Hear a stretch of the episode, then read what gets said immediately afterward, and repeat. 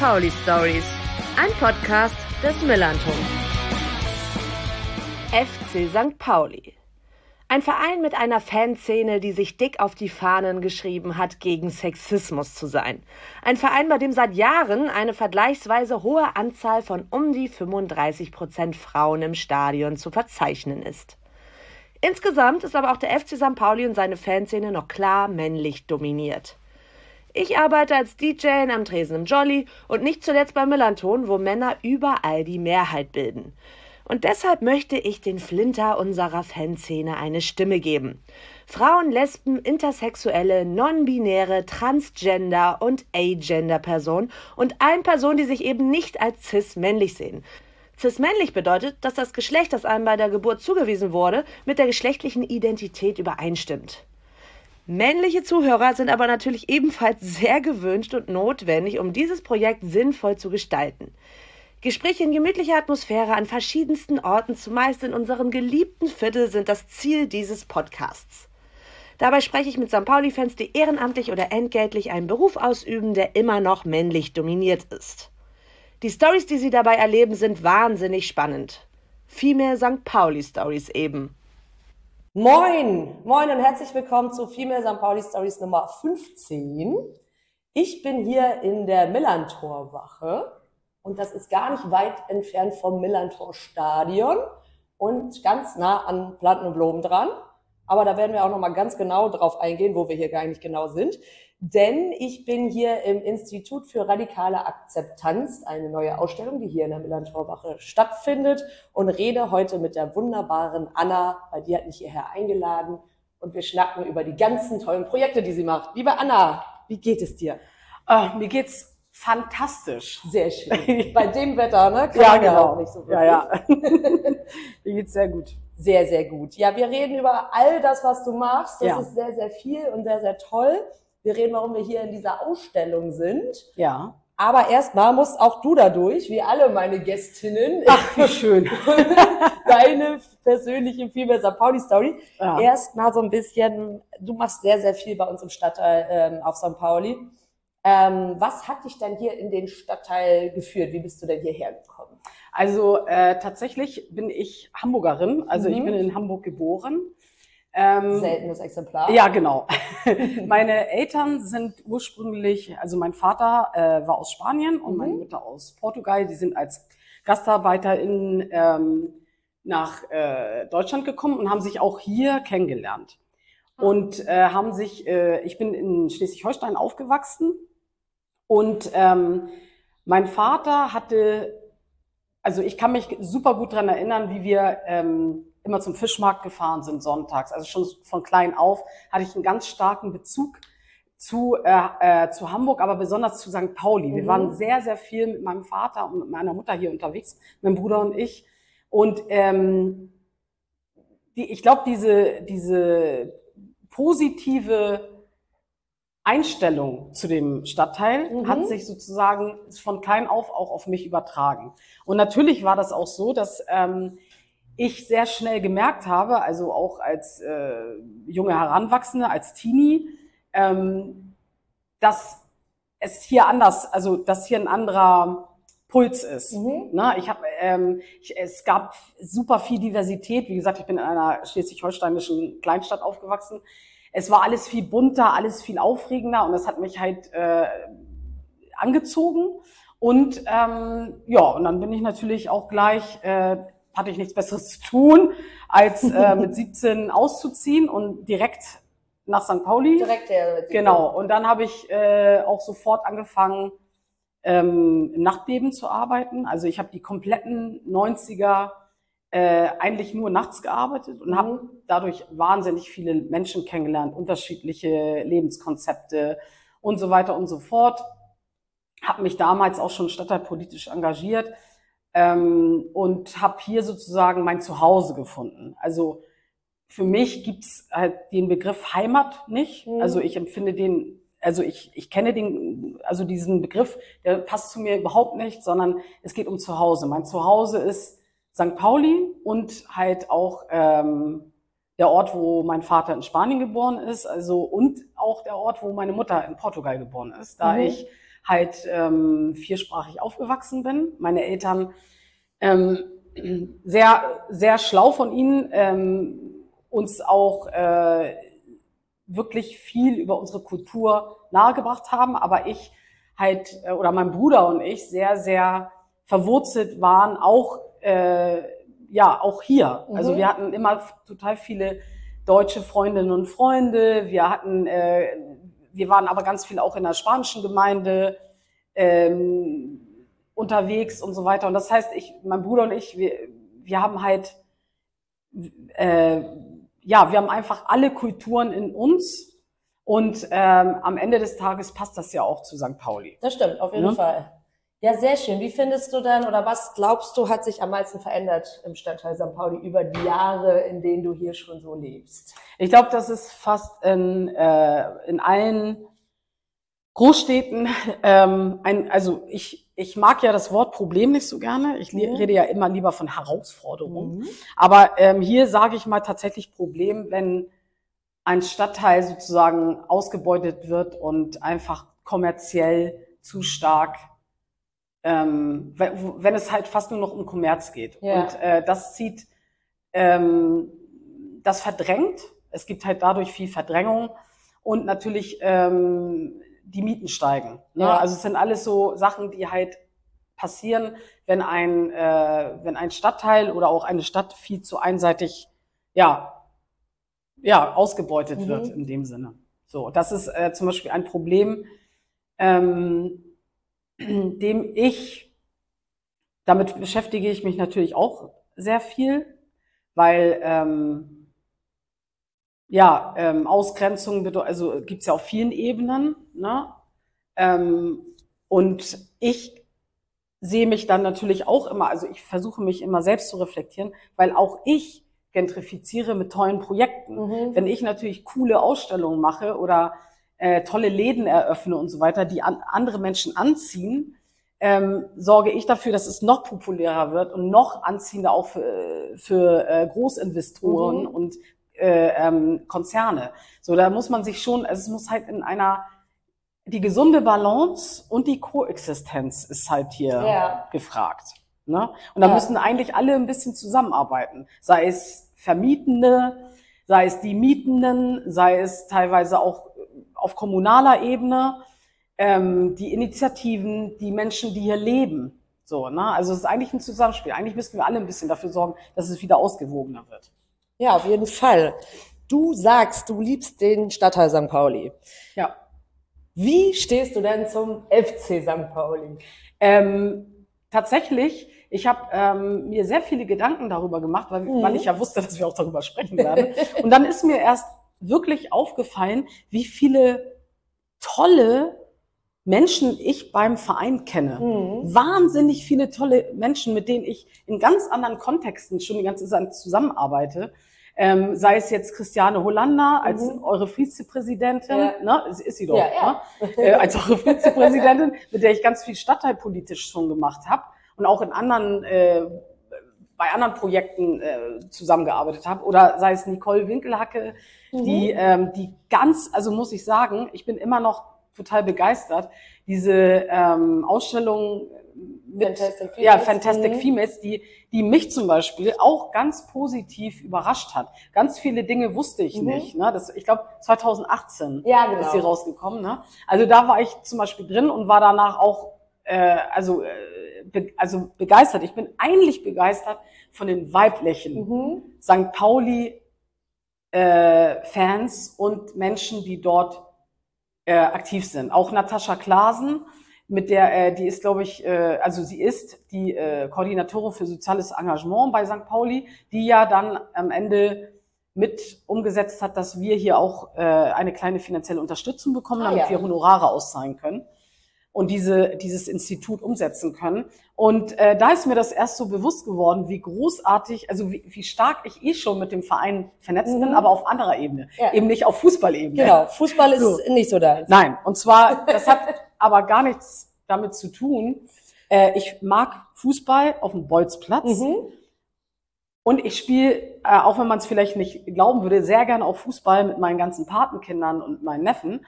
Aber mir gefällt halt der, Profifußball Ja. nicht. Und ich glaube, da bin ich nicht alleine. Nee, ich bin stimmt. mir hundertprozentig sicher, dass da äh, ähm, auch viele Menschen, die, die mit ganzem Herzen dabei sind, unglaublich viele Dinge halt nicht so toll finden. Und das ist halt nun mal Kommerzialisierung. Ja, da Und sind wir wieder dabei. so, also genau, das ist einfach etwas, was mir nicht liegt. Und ähm, ja, aber ich selber habe natürlich, also mit, mit dem, also wenn du den, wenn du dieses, den Profifußball wegnimmst und so weiter, ist mein, Gef- also ich habe äh, auf so vielen Ebenen schon mit St. Pauli zu tun gehabt, Mhm. so ähm, äh, und habe nur gute, also ich persönlich nur gute Erfahrungen gemacht. Okay. Ne? Aber du warst auch mal im Stadion. Ja, klar war ich im Stadion. Ich weiß aber tatsächlich nicht mehr, welches Spiel oder welche Kurve oder irgendwas. Frag mich bitte sowas nicht. Ist okay. Es ist, äh, ich war dort, weil ich eingeladen äh, war und ich ähm, fand das total super. Besonders finde ich natürlich super, wenn dann äh, halt äh, verschiedene Fanblöcke für Demos aufrufen, Mhm. das auch benutzen, um eine ganz klare ähm, Sichtweise darzustellen. Sowas finde ich großartig. Ja. Ne? Also solidarisch sich äh, zu zeigen, also auch diese Stimme und diese Lautstärke und diese Präsenz. Mhm. Ich meine, wir reden von, ich glaube, 30.000 Ja. Menschen. Also das finde ich super. Eindeutig. Ja. Wobei manchmal ja auch die Kritik ist, dass man, also einerseits, ich sehe es genauso wie du, dass es total der Hammer ist, dass man im Stadion Politik einfach zeigen Mhm. könnte. Aber manche auch im Viertel, ähnlich wie du, die den Stadtteil total lieben, aber nicht zum Fußball gehen und sagen, man könnte ja in der Zeit lieber Politik machen, ins Ja. Stadion zu gehen. Aber das ist halt so die Krux. Ich Aber bin- es ist halt eh als Fußballfan sehe ich es natürlich andersrum. Wie andersrum. Ja, also ich sehe es so, dass man durch den Fußball auch polit politische Themen verbreiten kann. Genau, das ist nämlich die, die Kernfrage oder die Kern, ja, die Frage wäre, ist Fußball politisch? Mhm. Verstehst du? Ja. Und in dem Fall müssen wir sagen, wir haben eine Ausnahmesituation, weil es auf St. Pauli stattfindet. Mhm. Der, der St. Pauli-Verein, also Fußball auf St. Pauli. Ja, Und ähm, natürlich, in welcher Liga gespielt wird. Also Ja. in dem Moment finde ich, wo du, wo es um, also wo viel damit umgesetzt wird und du eine, eine Stimme hast, dann musst du sie auch dafür benutzen, um auf Missstände Mhm. hinzuweisen. Ja, Und dann ist das halt äh, so, dass es politisch wird. ja, eindeutig. Ne? Also so, so sehe ich das halt. Ja, also du du, musst nicht zu einem, äh, also ich finde nicht, dass, dass ein Ver- Fußballverein zu einem seine Meinung äußern sollte, aber er sollte eine Haltung haben. ja, So, ja. eindeutig. Aber hast du denn irgendwas, wo du sagst, da müsste sich was verändern bei uns in der Fanszene oder bei uns im Verein, so von außen betrachtet? Stört dich da irgendwas? Von außen betrachtet, gute Frage. Ähm, ich bin ja nun wirklich sehr vernetzt und Mhm. drin im Viertel und ähm, ich habe schon die Vernetzung. Ja. Ich habe manchmal das Gefühl, es wäre äh, die Projekte, die St. Pauli selber Mhm. macht, ne, sei es äh, soziales Engagement und so weiter, die müssten populärer gema Mhm. gemacht werden. Ich finde, ähm, das war wahrscheinlich, also das würde mich freuen. Mhm. Ne? Also damit das, äh, damit auch andere Leute über den Fußball vielleicht den Zugang Mhm. dazu bekommen. Ja. Ne? Also, weil es manchmal einfacher ist.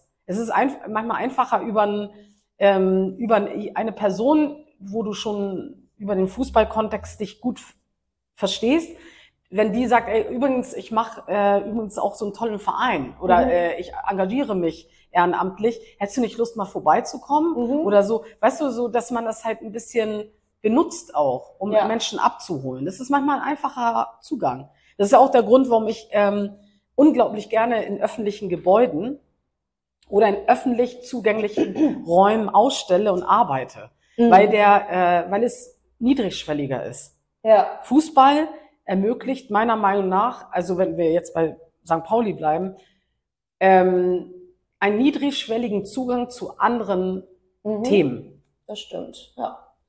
Ich habe ja auch gesehen, du bist, bist ja Stadtteilaktivistin auch. Ja. Inwiefern denn? Also äh, ich habe ähm, abgesehen von, ich habe viele Kollektive mitgegründet. Ich habe ähm, damals die Wohl oder Übel Initiative mitgegründet, aus dem der Wohl oder Übel Salon entstanden ist.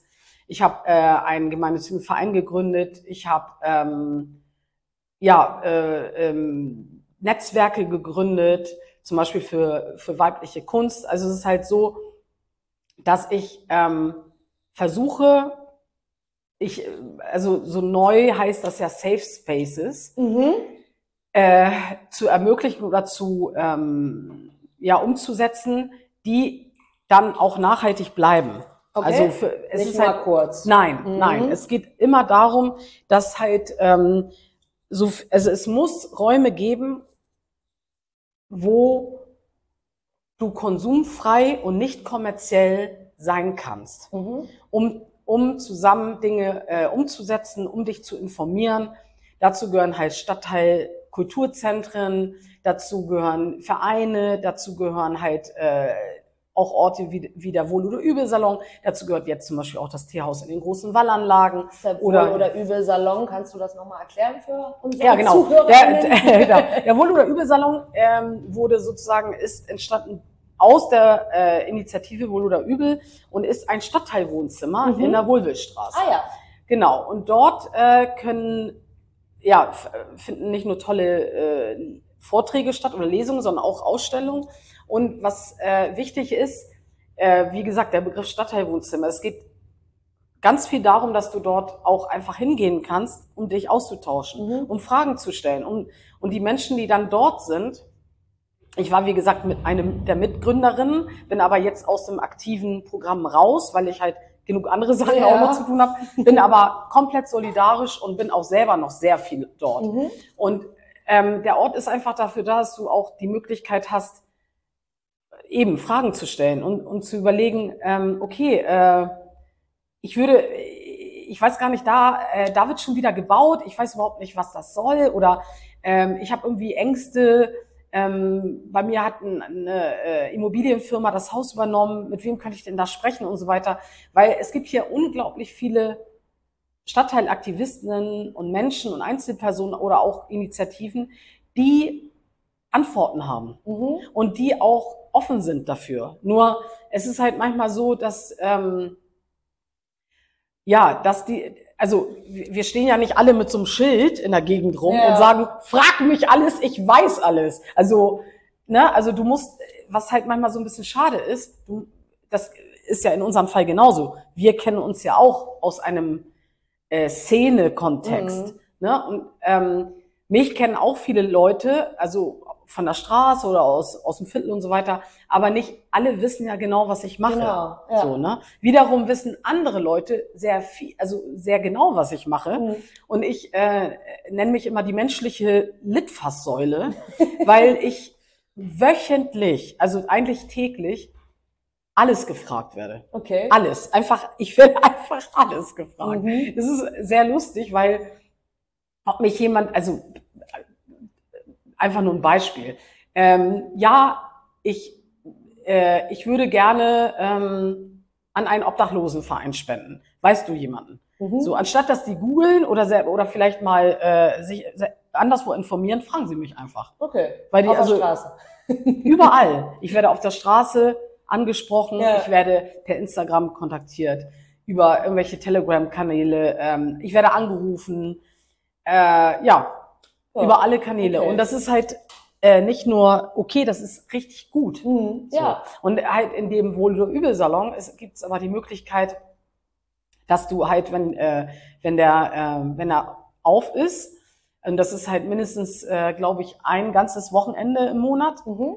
äh, der ist ja komplett auch äh, nur über Spenden finanziert, ähm, kannst du äh, ja dort mit Belangen oder auch mit Fragen oder auch bei politischen Interessen vielfältiger Art hingehen. Cool. Dann triffst du vielleicht auch mich oder irgendjemand erzählt dir von mir und sagt dann, ja, ich frage mal Anna und wie das halt so ist. Ja. Sehr, sehr cool. Aber du musst dich ja wahrscheinlich in deinem Job oder in deinen vielfältigen Projekten auch oft mal behaupten, würde ich mal denken. Und ähm, hast du denn da das Gefühl, dass es als Frau schwieriger ist in all den Jahren? Vielleicht auch bei dir, Anna Amil, ein ähm, mit einem ausländisch klingenden Namen. Ja. Hast du da Nachteile gehabt? Äh, ja, definitiv. Ne? Ja. Also ich müsste da ein bisschen ausholen, weil, Kannst du. ja, Aber du weil das ein bisschen, weil das auch ein bisschen lustig ist. ja. Ähm, da, also ich bin ja, also Kind von GastarbeiterInnen, Mhm. das heißt, ich habe einen migrantischen Hintergrund und bin in einer, ja, in einer Kleinstadt aufgewachsen und mit einem Vater, der sehr, sehr politisch war. Ah, also okay. ähm, Mhm. Auch meine ganze Familie ist unglaublich politisch, also auf Mhm. spanischer Seite.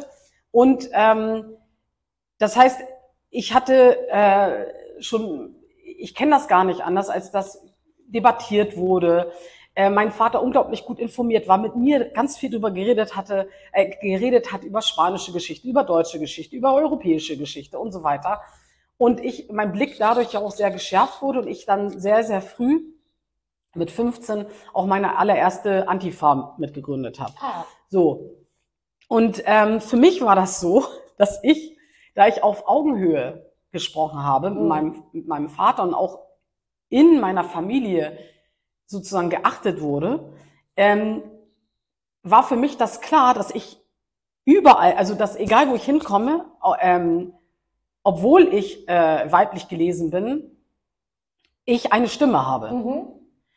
Ich habe sehr, sehr lange gebraucht, um zu verstehen, dass es überhaupt nicht Ja. so ist. Und zwar gar nicht. Ja. Sondern dass ich, äh, ich habe mich nämlich immer gewundert, dass ich dabei war, so, sei es in, bei, sei es in Gruppen oder auch in, in irgendwelchen Netzwerken und so weiter, aber ich habe überhaupt nicht richtig mitmachen können. Mhm. Da habe ich sozusagen das erste Mal auch gemerkt, was der Unterschied zwischen Teilhabe und Teilgabe ist. Ne? Nur weil ich irgendwo mit dabei bin, heißt es noch lange nicht, dass ich Teil davon bin. Mhm. So, es muss mir auch die Möglichkeit gegeben werden, Entscheidungen mitzutreffen. Mhm. So, also äh, Prozesse mitzugestalten und zwar aktiv, Ja. nicht passiv. Nur weil ich in Körperform da bin. Und ähm, und natürlich ist es so, dass ich als ähm, also dann kam halt äh, also da habe ich das erste Mal gemerkt, dass ich halt als ähm, weiblich gelesener Mensch halt teilweise auch nicht richtig ernst genommen werde Mhm. oder äh, ich über, übersehen werde. Ähm, und, mein, ähm, und bei meinem Nachnamen ist es so, na, dass natürlich in, äh, unterschiedlich reagiert wird, wenn rauskommt, dass ich halt ursprünglich sozusagen aus Europa stamme, Ja. also spanisch-portugiesischer Herkunft bin, dann ist dann natürlich immer, ah, Spanien, so, ah, ich bin halt die, ich bin ja das gute Ausland. So, da wird ja auch nochmal, äh, Mhm. werden da Unterschiede Mhm. gemacht. Das fand ich schon damals ganz, ganz widerwärtig, Ja. wenn ich ehrlich bin. Ja. So, also, ähm, ne, als, so, das, das mal- erstmal so dahingestellt. Ja. Und ähm, als ich dann entschieden habe, dass wenn ich wirklich, ähm, also ich bin der Meinung, wenn, wenn, äh, wenn wir wirklich Dinge erreichen möchten, müssen wir uns aktiv auch drum kümmern. Das heißt, wir müssen uns engagieren, wir müssen unsere Stimme benutzen. Ich habe dann halt ähm, in dem Sinne einen sozialen Aufstieg erlebt. Also ich habe die sozusagen den, ähm, ich habe nicht die soziale Klasse reproduziert meiner Eltern. Mhm. Mein, äh, mein Vater war Tischler und meine Mutter war Putzkraft. Ich war die einzige nicht deutsche Person auf einem Gymnasium. ja. So, ich äh, habe halt eine Schulbildung bekommen, die viele andere Menschen nicht, äh, also auch in meiner Familie gar nicht erfahren haben. Meine Großmutter mu- mütterlicherseits war Analphabetin ihr ganzes Leben Ah, lang. krass. Ja. Sehr arm. Ja. So, das heißt, ähm, ich, ich bin dann halt aufs Gymnasium gegangen, habe studiert, war in einem ganz anderen Milieu, in einem eher intellektuellen Milieu äh, unterwegs und habe, äh, ja, wie gesagt, war ja auch Gründerin, habe ja auch äh, Geschäfte geführt und so weiter. Und jetzt ist es so, dass ich ja auf äh, durch, durch den Verein und auch meine Projekte ähm, viel mit der Stadt Hamburg auch zusammenarbeite oder auch mit anderen Zentren und so weiter. Und zu den Gesprächen am Anfang habe ich immer meine beiden äh, männlich gelesenen äh, äh, Mitvorsitzenden mitgenommen, damit ich überhaupt wahrgenommen werde. Okay, krass. So, das ja. heißt, ich habe die mitgenommen, die saßen dann einfach neben mir und haben einfach nur da gesessen und haben dann mich sprechen lassen. Ja. So, das war auch unsere Absprache. Ja. Also äh, ähm, das war immer ganz, äh, wir wussten das ja, also die wussten, warum ich das mache und die, ich wusste natürlich, also wir hatten diese Absprache und das war, hat auch super funktioniert. Mittlerweile ist es ähm, so, dass ich natürlich äh, einiges vorzuweisen habe. Mhm. Ne? Also wenn du halt, äh, wie das halt immer so ist, ne? du musst ja erstmal richtig klotzen, Ne? Und dann auf einmal, dann merken die, ach guck mal, die ist ja doch kompetent. Ja, ja. Ach, die ist ja doch seriös. Genau. Da muss ich natürlich mal was vorweisen. Ja, und das ist halt wirklich lächerlich Mhm. teilweise, weil ich hab, ich habe es ja nachgerechnet, ich engagiere mich seit 33 Jahren stadtteilpolitisch. Krass. Seit 33 Jahren. Ja, So, und ähm, so viel wie jetzt bin ich noch nie zu Wort gekommen. ja. So wie 33 Jahre Ja. gedauert. ja, es hat 33 Jahre, naja, und die Pack zerquetschte, die ich ja noch äl- älter bin. Ne? Aber es ist, ähm, ja, ich bin halt offensichtlich dran geblieben. Es war Ja. offensichtlich nicht nur eine Phase Ja. oder was weiß ich, was einem unterstellt wird, äh, sondern es ist eine äh, tiefe Überzeugung und Haltung ähm, und natürlich, ähm, und das ist halt wirklich wichtig, ähm, ich, ich komme halt, äh, ich habe halt meine Geschichte. Mhm. Ne? Und meine Geschichte ist migrantisch ne? und ähm, geprägt auch davon, dass ich halt eine Bildung genossen habe oder genießen durfte. Ohne, ohne, da, ohne meine Eltern wäre das nämlich nicht möglich gewesen. Und was, was auch unglaublich wichtig ist, ohne unglaublich viele Menschen, Mhm. denen ich in meinem Leben ge- begegnet bin. Und zwar, die auch mich unterstützt haben, die auch wirklich, ähm, sei es zum Beispiel Nils und Dorothee auch vom Wohl- oder Übelsalon, die halt einfach, ähm, äh, ja, die das total, die, die mit mir zusammen ganz gleichberechtigt auf krasser Augenhöhe ähm, Projekte umgesetzt haben und äh, auch mir sehr viel Freiheiten ge äh, gegeben haben. Ne? Das sind halt alles, äh, also das sind ein paar Menschen. Es waren, es gab viele noch dazwischen und davor und wird es auch in Zukunft geben. Sei es zum Beispiel die Alfred Töpfer Stiftung, wo ich äh, äh, mit einer äh, Sachbearbeiterin oder Be- Mitarbeiterin zu tun habe, die ähm, sehr schnell verstanden hat, äh, dass ich wirklich mit Herzblut dabei bin und dass ich äh, wirklich nachhaltig was ändern möchte Mhm. auf allen, auf allen Ebenen, sei es persönlich oder institutionell oder auch äh, gesellschaftlich, und die sich für mich immer total eingesetzt hat. Mhm. Ne? Also ich bin jetzt das dritte Mal hier Ja. und äh, das habe ich auch ihr zu verdanken. Das heißt, ähm, ich bin jetzt, also wir sitzen beide hier und ich bin das Gesicht von dem Verein, vom Feminitätmuseum, von anderen Projekten oder auch als Person sehr präsent. Aber ohne die Unterstützung und auch die Solidarität von wahnsinnig vielen Menschen und auch äh, anderen, äh, ja, auch in, in der Stadt, also auf kommunaler Ebene oder äh, ne, auch, ne, wäre das gar nicht möglich. Ja. So, und das ist, äh, das ist nun mal die, ähm, die Realität. Die Realität ist nicht, dass ich eine Alleinkämpferin bin. Und zwar null. Ich habe eine Army of Love hinter mir. Army of Love, ja, schön. so nenne ich sie immer. Sehr, sehr gut. Ja, Ja. du hast, sprichst jetzt äh, schon mehrmals von deinem Verein. Mhm. Von- Ich, ich meine natürlich unseren Verein. Von, von dem Verein, Ja. äh, der, dem Kabinett der schönen Künste e.V. genau. Ja, Da wollen wir doch auch noch mal kurz nachfragen, was das denn eigentlich überhaupt genau ist. ja. Ich will, äh, das ist immer äh, lustig, weil ich darüber so viel gesprochen habe, auch in, in letzter Zeit. Aber es ist halt, äh, und das Tolle ist, es hat sich in dem Sinne überhaupt nichts geändert an dem, an dem Grund, warum wir das gegründet haben. Wir sind halt sieben Menschen, Mhm. die alle auf St. Pauli leben, die auch auf St. Paul- Pauli arbeiten und die kreativ sind, gesellschaftlich interessiert, äh, politisch engagiert. Und ähm, uns war wichtig, diese geballte Kraft und auch unsere Stimme und auch die Con Connections, also Netzwerk, Kontakte, alles, was wir haben, zur Verfügung zu stellen, um das anderen Menschen zur Verfügung Mhm. zu stellen. Ich habe mich jetzt wiederholt, aber Banane. Ähm, genau, und dann haben wir halt äh, schnell gemerkt, dass äh, also ein großes Problem oder eine große, das ist tatsächlich auch eine große Herausforderung. Äh, wenn du dich ehrenamtlich engagierst, kann das ganz schnell auch an die Substanz gehen. Es Mhm. kommt immer darauf an, ähm, wie stabil du selbst bist natürlich, aber auch mit was für äh, Themen du dich beschäftigst. Und es ist halt wichtig, dass ähm, du wenigstens irgendwie Sachkosten erstattet bekommst Ja. oder halt Räume bekommst oder irgendwie irgendeine Art wenigstens von ähm, Aufwandsentschädigung. Weil so, äh, und da du da also viel nicht nur durch Spendengelder akquiriert werden kann, ähm, braucht es eine Rechtsform. Und die Rechtsform, eine, die zu uns passte, war halt nun mal ein gemeinnütziger Verein. Ja. Und den haben wir dann gegründet ähm, und haben äh, dann auch die ersten Projekte uns ausgedacht.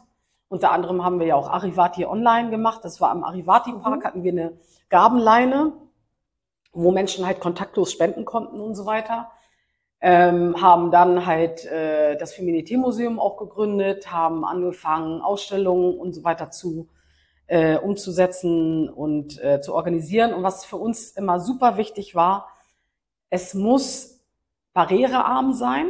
Mhm. Also ich sage jetzt, ich habe früher mal barrierefrei gesagt. Ah ja, genau, was da der Genau, der Unterschied? Unterschied ist einfach, dass wir zum Beispiel, ähm, ähm, dass wir halt noch nicht die, die komplette, wir schaffen es noch nicht, zum Beispiel Audiodateien unserer Arbeit, äh, also es wird sich aber bald ändern, ähm, zu, äh, zu, wie heißt das, äh, Audiodateien zu, erstellen. zu erstellen, ähm, damit auch andere Menschen, die zum Beispiel halt einfach äh, äh, mit einer Sehbehinderung Ah, ja. mhm. genau, also alles mitbekommen können. Mhm. Das heißt, barrierearm heißt in diesem Fall, dass wir, dass äh, Menschen uns immer besuchen können, auch ähm, äh, mit körperlicher Behinderung, Mhm. also im Rollstuhl zum Beispiel. Ja, Wir haben halt-. Ja, wir haben eine Rampe. ja da komplett in, in dem Sinne Barriere. Nee, Ähm, ist es nicht, weil es nee? ja diese Stufe zu der Tür Ach, gibt. ja, Aber okay. dafür haben wir halt ähm, Mhm. die Rampe, Mhm. die uns wiederum vom Boluder Übersalon ausgenommen ah, wurde. okay. Und im Teehaus in den großen Wallanlagen, das ist ja komplett Mhm. rollstuhlgerecht. Ja. So auch, also das ist halt wichtig, weil ähm, für uns war das immer, da, wir denken inklusiv und handeln auch so. Ja. Das ist, also das ist nämlich auch ein Unterschied. Es ist, es ist ja schön, dass immer alle darüber reden, aber es ist ein Unterschied, ob du es auch umsetzt und tust und Ja. die Menschen wirklich, äh, also dass es wirklich so ist. Unser Team zum Beispiel ist ähm, ist, äh, da sind non-binäre Personen be- dabei, Menschen mit Migrationshintergrund. Wir haben, äh, also wir sind paritätisch. Das ist alles einfach wichtig. Wir, das war uns von Anfang an wichtig, dass wir sozusagen das, was wir, wofür wir stehen, auch, au- äh, also zeigen. Umsetzen. Auch ne? sind. Ja. Ja, du hast eben das Feminité-Museum schon angesprochen. Das interessiert uns hier in diesem Podcast natürlich auch sehr. Mhm. ähm, was ist das genau? Ein Museum der Weiblichkeit. Genau. Und zwar ist das so, ähm, ich habe äh, 2019, glaube ich, äh, darüber nachgedacht, ich wollte das erste Frauenmuseum in Hamburg gründen. Mhm. weil es das noch nicht gibt. Ne? Ne? Ja. Ähm, in Berlin gibt's das und in ein paar anderen Städten. Und dann habe ich aber sehr schnell bei meiner Recherche, also ich habe mit verschiedenen Künstlerinnen auch und Künstlern gesprochen, dann habe ich äh, mich äh, mit Birgit Bosold vom Schwulenmuseum in Berlin getroffen, mit, ähm, äh, mit dem Vorstand des äh, Frauenmuseums äh, Berlin. Und dann ist mir ganz schnell klar geworden, dass mir das nicht inklusiv genug ist Mhm.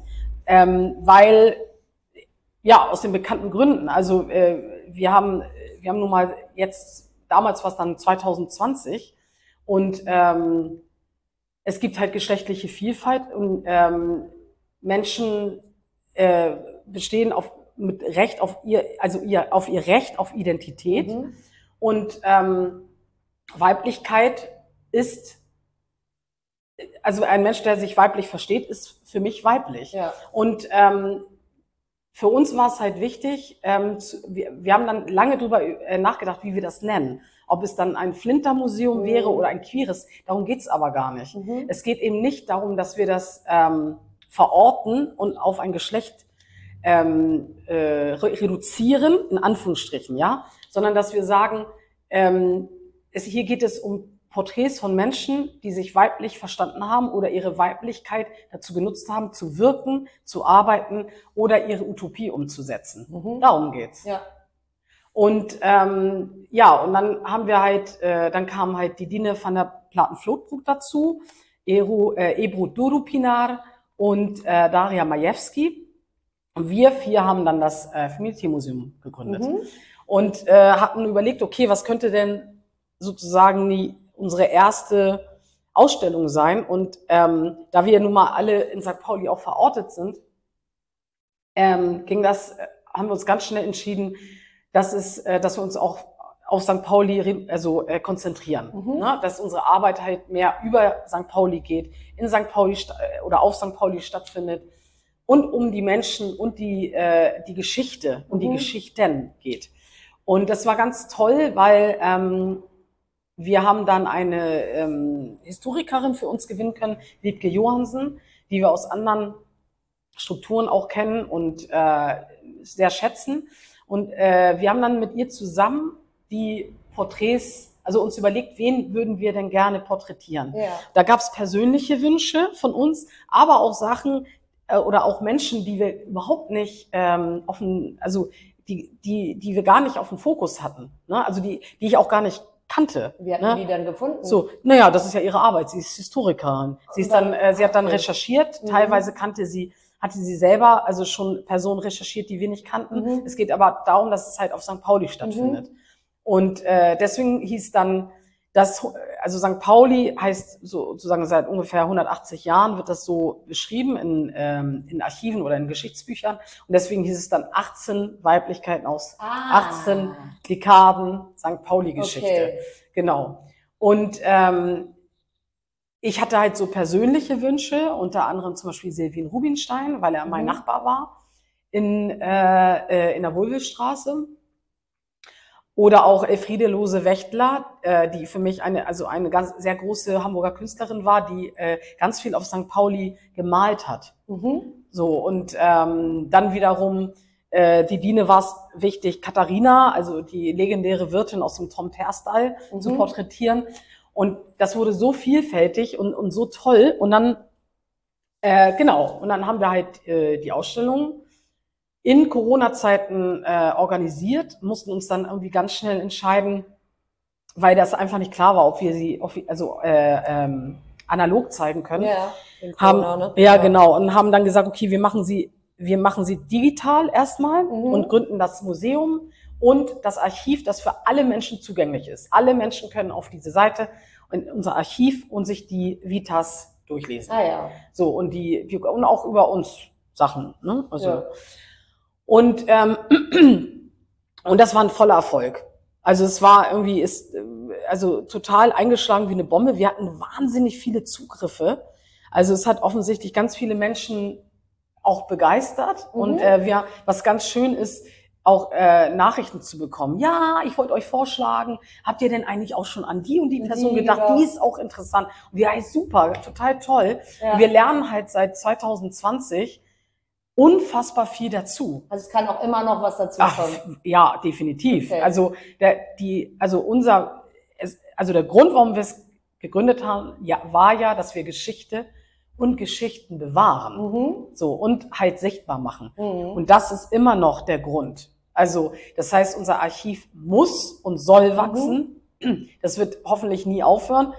Und ähm, wichtig ist für mich aber auch da, dass wir halt immer äh, historisch begleitet werden, damit es halt auch wissenschaftlich fundiert Mhm. ist. Das ist mir halt auch persönlich wichtig.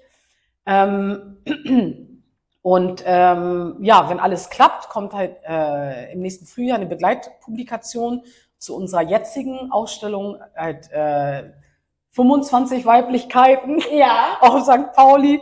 Und äh, dann kann man das halt auch ganz entspannt nachlesen.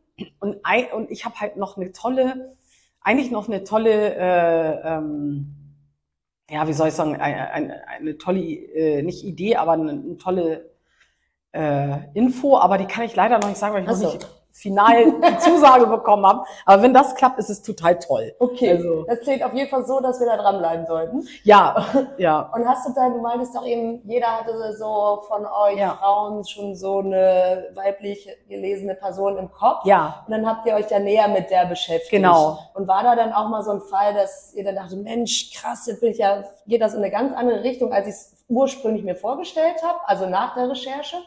Oder? Nee, ich war, nee, Also, ganz im Gegenteil. Es ja. war eher so, dass ich, äh, es gab mehrere Schlüsselmomente. Mhm. Ich, äh, ich musste ja dann die Bildrechte klären und nochmal alles, äh, wir haben ja über äh, mehrere Instanzen das nochmal äh, kontrolliert und auch gegengelesen und so weiter.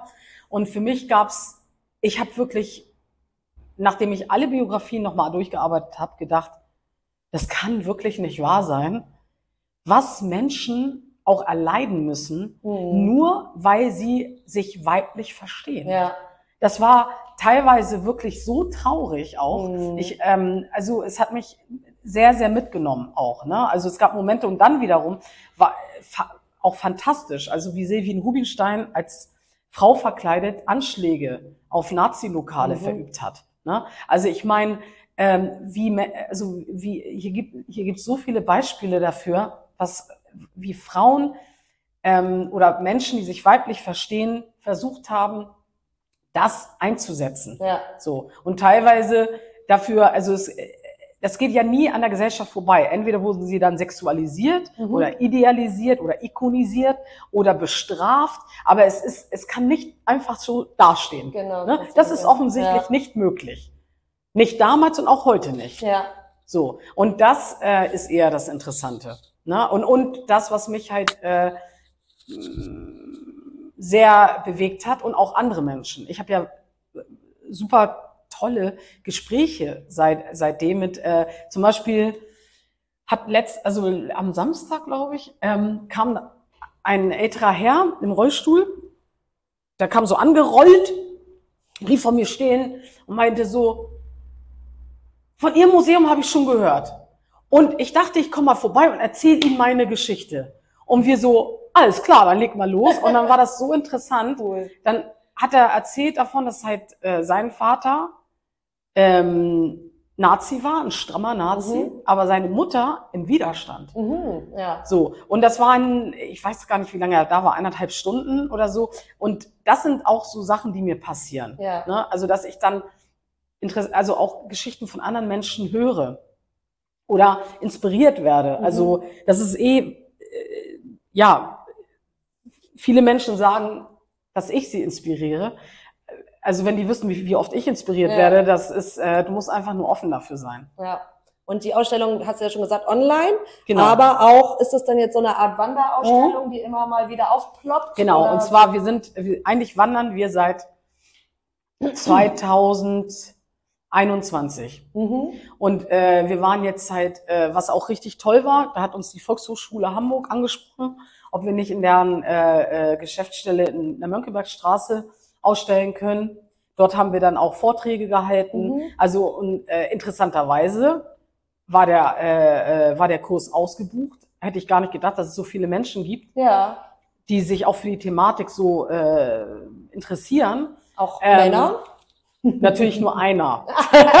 Natürlich war nur einer da. Das ist ja leider oft so. Also bei meinem Podcast geht's tatsächlich. Also ich habe schon öfter jetzt Männer, die auch kommen. Und Ja? sagen, Mensch, Ach, wie mir- schön. Ja, ist ganz cool. Das freut mich. Freut Also ich auch. muss hier äh, also ganz klar sagen, dass ich, ähm, dass, dass ich von sehr, sehr vielen männlich gelesenen Menschen umgeben bin, die sehr, sehr unterstützend sind Mhm. und die da äh, und die sich äh, auch für uns einsetzen und mit dabei sind. Also Mhm. das ist, also ich kann halt von meiner Seite oder von mir sprechen, dass ich da sehr, ähm, ja, also tolle, also einfach tolle Männer um mich herum habe. Mhm.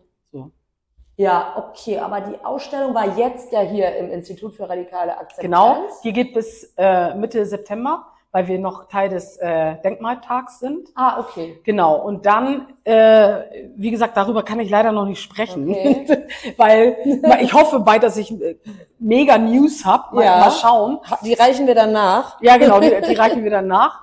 Ähm, genau, und äh, Also jetzt müsste ich es online gucken oder hätte ich oder hierher kommen. hier jetzt jetzt Ja, du, komme- immer noch, ja, ja. kommen. Also das in Institut die ist, äh, das, also die Millantorwache ist bis, ähm, wir machen eine, im Juli eine dreiwöchige Sommerpause, Mhm. aber wir sind von Donnerstag bis Sonntag hier und die Ausstellung hängt ja auch noch, aber es sind ja noch, äh, es sind halt zeitgleich Lesungen hier, Vorträge, Genau. Infoabende und so weiter. Aber du kannst immer noch herkommen und dir die Ausstellung Okay, ach anschauen. so, die Ausstellung, ich dachte, die wäre nur bis jetzt, Nein. aber die ist die ganze, bleibt die ganze Zeit hängen. Und gibt's dann da so Öffnungszeiten? Ja, und zwar ähm, Donnerstag und Freitag Mhm. von 16 bis 19 Uhr und Samstag und Sonntag von 13 bis 18 Uhr. Okay, das äh, schreiben wir auch noch in die Ja, genau, Beschreibung rein. wichtig, genau. Es ist halt nur so, dass ähm, ab und zu äh, vielleicht an einem Wochenendtag äh, wir nicht da sind, weil wir äh, das nicht besetzt bekommen haben, Mhm. aber das sagen wir dann auch. Okay. Ne? Aber an sich ist jetzt durchgehend sind, sind wir hier bis Mitte September. Und kostet? Nichts. Geil. Also hier, äh, das ist ja auch unser Konzept. Ja. Es geht ja darum, kostenfreie, also Kunst und Kultur sollte für alle da sein. Mhm. Das heißt nicht, dass sie umsonst sein sollte. Ja. Ja. Also wir wurden finanziert von Alfred Töpfer Stiftung Mhm. und äh, äh, dem Kiezhelden Spendentopf. Und vom FC St. Pauli? genau, vom FC St. Pauli. und äh, deswegen können wir das machen. Ja, So. okay. Das heißt, kommt vorbei, wir schreiben nochmal die genauen auf, äh, äh, Öffnungszeiten auf. Und kostet nichts. Sehr, sehr schöne, Ja. wichtige Ausstellung. Und was ich auch noch gesehen habe auf der Homepage, da kann man auch mitmachen, so ein Ja, bisschen. Da genau. gibt's diese äh, weibliche, also beschreibt eure weibliche Superpower. Ja. Womit hat es sich da genau auf sich? Also äh, das ist ähm, eine Idee, die uns, also du musst, es, musst dir das ja so vorstellen. Wir sind dann vier, wir sind vier Menschen im Kernteam des Feminity-Museums. Mhm. Eine genderfluide Person, eine Mhm. non-binäre Person, ähm, eine Transperson und eine Cis-Frau, ich. So, ähm, die alle mit unterschiedlichen Geschichten, Wissenshintergründen und so weiter kommen. Das heißt, ähm, wir, also unsere Workshops und auch unsere Treffen sind so intensiv und wir setzen uns so viel mit Identität, Mhm. mit Geschlecht, mit Gesellschaft auseinander, dass es immer wieder auch die Frage aufploppt, auch bei mir oft, was ist denn jetzt weiblich und was ist denn männlich? Ja, So, äh, wer hat denn, wer bestimmt das denn? genau. So, genau, sagst du auch. Ja. Wa- Was soll das? Mhm. Ne? Also mich, ich, ich habe mich das sowieso oft gefragt, weil ähm, ich natürlich ähm, teilweise Eigenschaften aufweise, die männlich kon- konnotiert werden, ähm, obwohl ich mich als äh, nicht nur Frau verstehe, sondern einfach auch so wahrgenommen werde. Mhm. Trotzdem werden mir halt Dinge abgesprochen, weil sie, weil, sie- weil Menschen denken oder der Meinung sind, das ist aber männlich. Ja. So, verstehe ich nicht. Und dann haben wir überlegt, okay, äh, das ist ja to total toll, dass wir, wir vier uns hier die Köpfe heiß reden, aber was sagen denn die anderen Menschen? Ja. Das ist doch viel interessanter, mal rauszubekommen. Wir setzen uns doch sowieso dauernd mit den Themen auseinander. Aber was äh, denkt denn eine, ein Siebenjähriger darüber? Mhm. Oder was denkt denn, ähm, keine Ahnung, meine Fleischfachverkäuferin Mhm. darüber? Und dann haben wir halt diese, ähm, diese, diesen, ähm, diese Fragestellung oder diese Fragebogen in Postkartenform in verschiedene, in die Haushalte geschmissen. Ne? Und dann konnten Leute, also es ist sowieso alles anonym, ne? Anonym Cool, auf ja. unserer Webseite halt ähm, abstimmen oder auch schreiben, was für sie weiblich und männlich ist. Und danach bin ich mal gespannt, was das für eine Landschaft wird. Wir, wir möchten dann gerne, also ich, wir machen das zum Beispiel auch zum äh, meistens zum Ende unserer, unserer Workshops verteilen wir das auch an die teilnehmenden Mhm. Personen, um halt auch zu schauen, was ist denn deren, also was ist bei denen denn hängen geblieben Mhm. oder wa- wa- was empfinden die als weiblich oder männlich? Ja. Und da, das Interessante ist, das ist aber jetzt meine total persönliche Meinung. Das ist äh, nicht die Meinung, die das Feminity widerspiegelt oder jetzt irgendeine Person. Ich habe oft festgestellt, als ich dann diese ähm, Eigenschaften gelesen habe, die weiblich konnotiert waren oder die männlich konnotiert waren, habe ich gedacht, okay, ähm, da steht also bei Weiblichkeit Organisationstalent, empathisch, mitfühlend, ähm, Kreativ. kreativ, keine Ahnung, alles Mögliche, durchsetzungsstark und so weiter. Und dann, okay, liest du bei, bei, der, bei den männlich konnotierten, ähm, also hier ging es ja nur um die weiblichen, ne? Mhm. Aber wenn du dann so überlegst, okay, ähm, wäre das, wären das denn nicht Eigenschaften, die auch ein Mann gerne hätte? Mhm. Ja. Also für mich ist es so, ich lese das und denk, okay, und ähm, warum seid ihr, also warum ist das denn nur weiblich ja.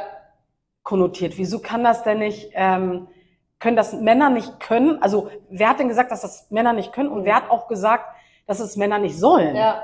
So.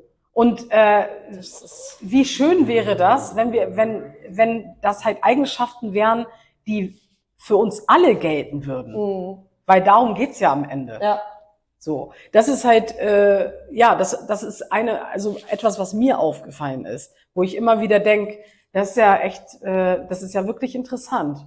Voll. Ja. Und man kann auch immer noch da äh, mitmachen. Ja, ja. Wir wollen, wir ähm, online. Genau. Äh, am Ende wird es halt so sein, dass wir die Ergebnisse ausstellen. Mhm. Also ich weiß halt noch nicht genau, wann das sein wird, mhm. weil wir jetzt natürlich äh, auch parallel andere Projekte machen und wir sind ja auch vielseitig äh, ne, also die Dine ist ja auch äh, nicht nur äh, äh, Aktivistin, sondern ist ja auch Moderatorin. Und Ebro Durupina ist ja äh, eine sehr erfolgreiche Fotografin auch und so weiter. Also wir, wir haben ja alle parallel mhm. ähm, Projekte und ich muss ja auch mal Geld verdienen, ne? Ja, das wäre auch nochmal. Ja, das wäre ja nicht so schlecht. Auch nochmal ne? eine ganz ich gute muss Sache. Ja auch noch arbeiten. Aber nochmal diese tausenden Projekte, die du da machst. Mhm. Also wir machen jetzt, wie gesagt, sind hier gerade im Institut für radikale Akzeptanz. Akzeptanz genau. Also Humanity hatten wir schon, Kabinett genau. hatten wir schon. Die ganzen Sachen, die ich mitgegründet habe, Kollektive und so weiter hatten wir auch schon. Jetzt Institut, genau. Genau, Institut für radikale Akzeptanz, ja. wo wir hier gerade in der Millantorwache sitzen. Jo. Und ihr auch gerne vorbeikommen könnt. Unbedingt müsst, müsst. vorbeikommen. müssen, also müssen, aber ich würde mich äh, auf jeden Fall wahnsinnig lohnt freuen. Lohnt sich auf es jeden lohnt Fall? Sich, Warum ja. lohnt es sich?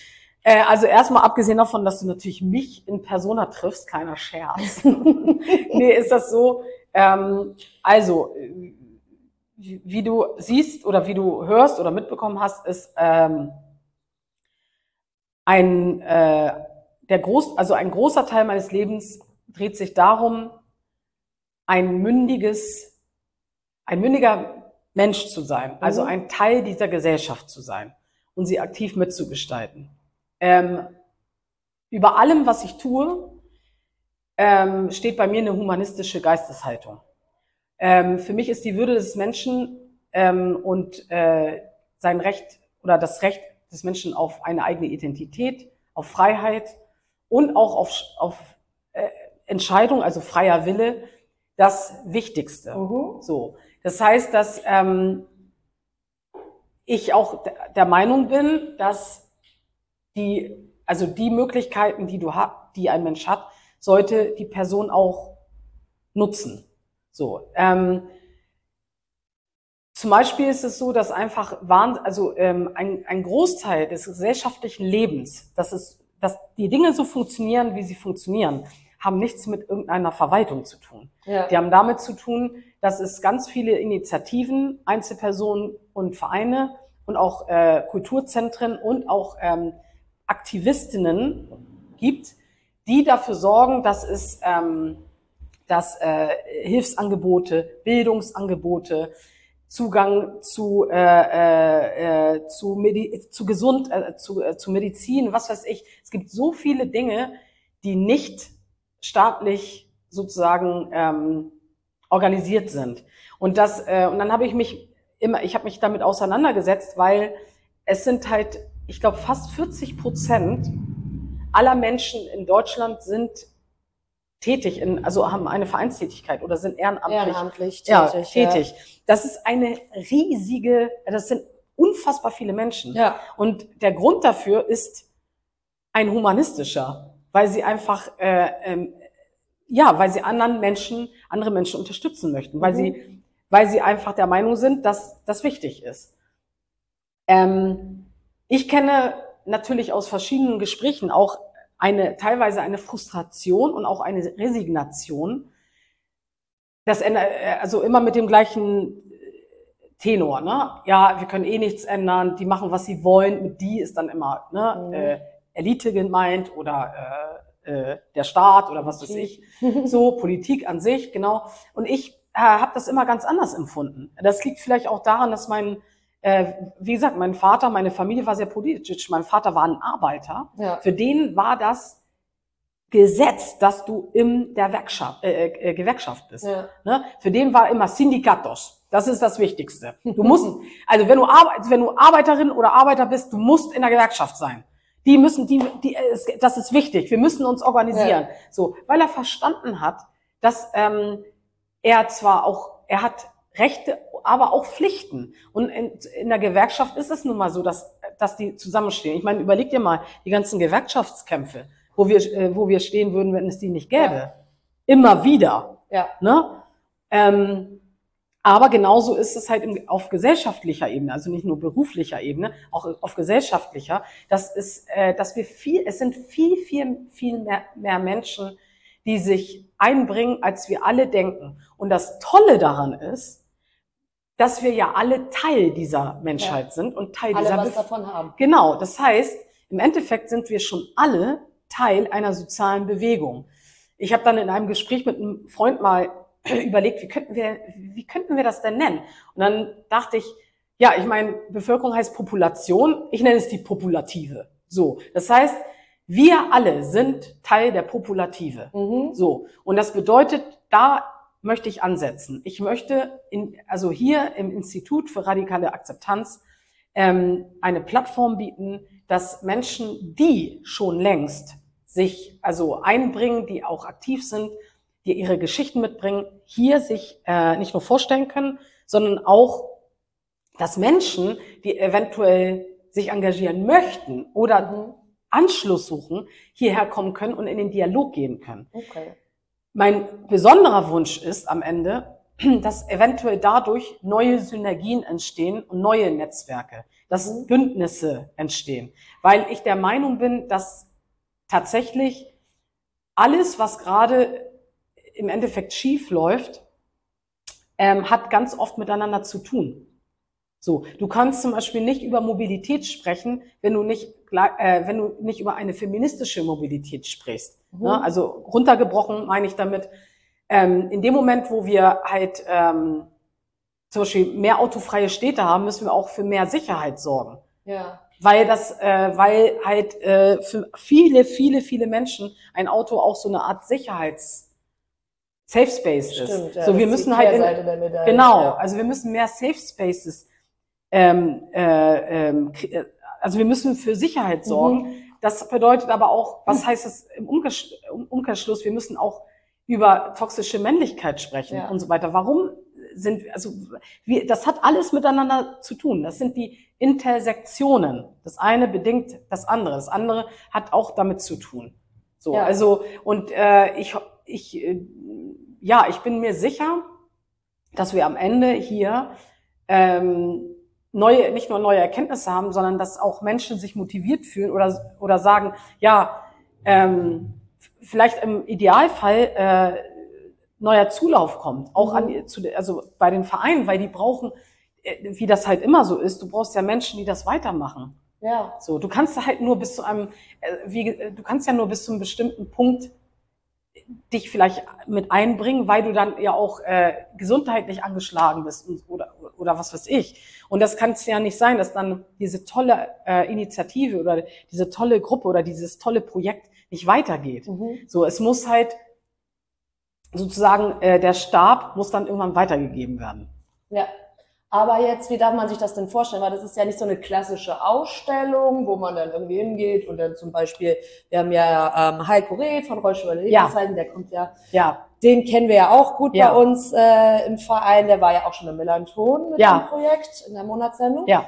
Wie sieht das dann aus? Ist das dann ein Vortrag? Ist das dann, sind das Fotos oder wie, wie sieht das? Ja, das, äh, also das äh, können alle, also die Menschen, die, hier, die sich dann hier präsentieren, können das selber entscheiden, ob mhm. sie halt so zum Beispiel Paulinus Naujoks ist jetzt am Samstag hier, mhm. ein junger Transmann, der halt ein Buch geschrieben hat, ähm, der aber auch Aktivist ist und ähm, also mit dem, also der liest aus seinem Buch und danach mhm. geht's in einen Dialog. Ah, ja. Und da reden wir halt äh, ja über seine Beweggründe. Was war seine Motivation? Woher kommt, also was kann sich verbessern? Was könnten wir machen? Was, was für Tipps hat er für andere ja. Menschen, die sich einbringen möchten? Na, das sind halt diese verschiedenen Menschen, wie auch Heiko oder äh, äh, David Lebusa oder auch äh, das Café mit Herz, mhm. ähm, die sich dann hier ähm, entweder ihr Infomaterial mitbringen, aber was viel wichtiger ist, in den Dialog gehen. Mhm. Auch erzählen, äh, was sie alles machen, ne, was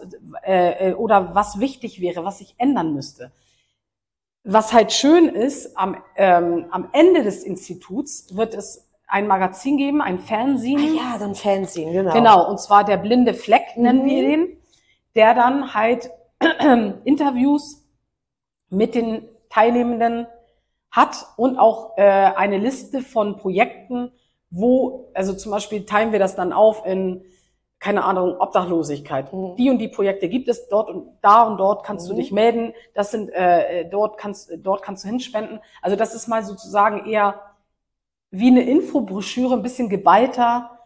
Erst Ähm, danach. danach, ja klar, weil ich Mhm. möchte die, ich, ich habe die Interviews ja auch noch nicht geführt. Ja. So, ich führe Das die ja passiert jetzt. dann erst. Genau, das passiert dann. Aber die gibt's dann irgendwo im Stadtteil. ja, die, die, äh, wir ähm, verteilen das dann umsonst. Mhm. Ne, wir drucken das als äh, Fanzine und äh, werden das dann an, ich werde das noch veröffentlichen, im Viertel natürlich anstellen, verteilen, wo Menschen Zugang haben, Mhm. ohne Probleme. Also dass sie nicht irgendwie äh, äh, groß Barrieren, also Ja. oder irgendwo in einen bestimmten Ort, wo sie irgendwie eventuell sich nicht reintrauen, sondern das wird halt dann an öffentlichen Orten.